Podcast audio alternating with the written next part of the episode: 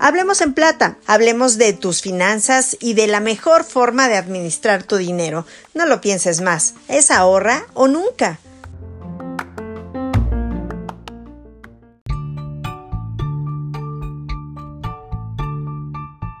En la actualidad es importante proteger tu salud, tomar las medidas de sana distancia, pero también Debemos cuidar la salud de nuestra economía en tiempos de coronavirus. Por eso aquí te presento algunos consejos para evitar contagios y también quebrantos.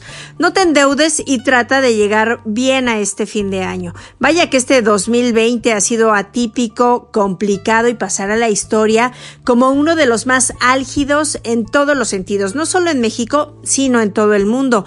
Así que comenzaré pidiéndote que seas conservador con tu dinero por lo que resta del año y el inicio del 2021.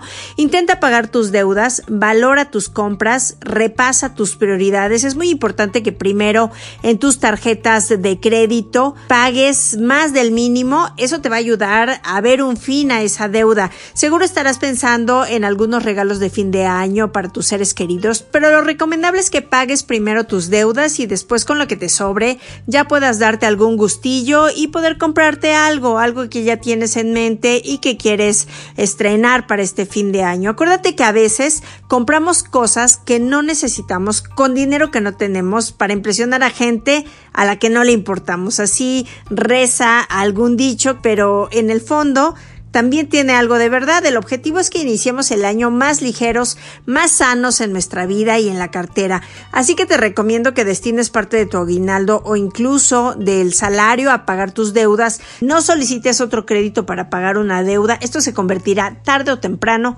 en una bola de nieve que no podrás controlar. Tampoco se trata de no gastar nada y ser miserable. Yo creo que sí se puede tener un equilibrio y ese es precisamente el objetivo. Por ejemplo, creo que sí puedes gastar o más bien invertir en un viaje familiar porque también la pandemia nos deja la enseñanza de disfrutar la vida, de disfrutar a nuestros seres queridos. Es una oportunidad de acumular recuerdos e invertir parte de nuestro dinero en cosas que nos hagan felices. Así que se vale planear un viaje de fin de año en familia, en pareja o con amigos. Eso sí, elabora un presupuesto, apégate a él para que después no sea una deuda interminable.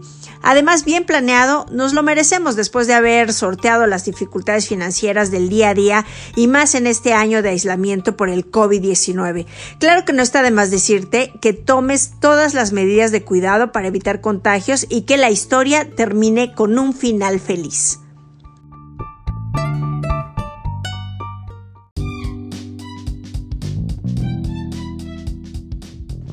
En los próximos podcasts hablaré de cómo pueden planear el año en materia financiera para que el dinero alcance para pagar las cuentas, enfrentar imprevistos y para lo que nos haga felices como una buena comida con amigos, un viaje y hasta un proyecto personal o familiar en el que se materialice el trabajo de todo un año. Recuerda, el objetivo es enfocarte en lo importante, es decir, en lo que el dinero no puede comprar.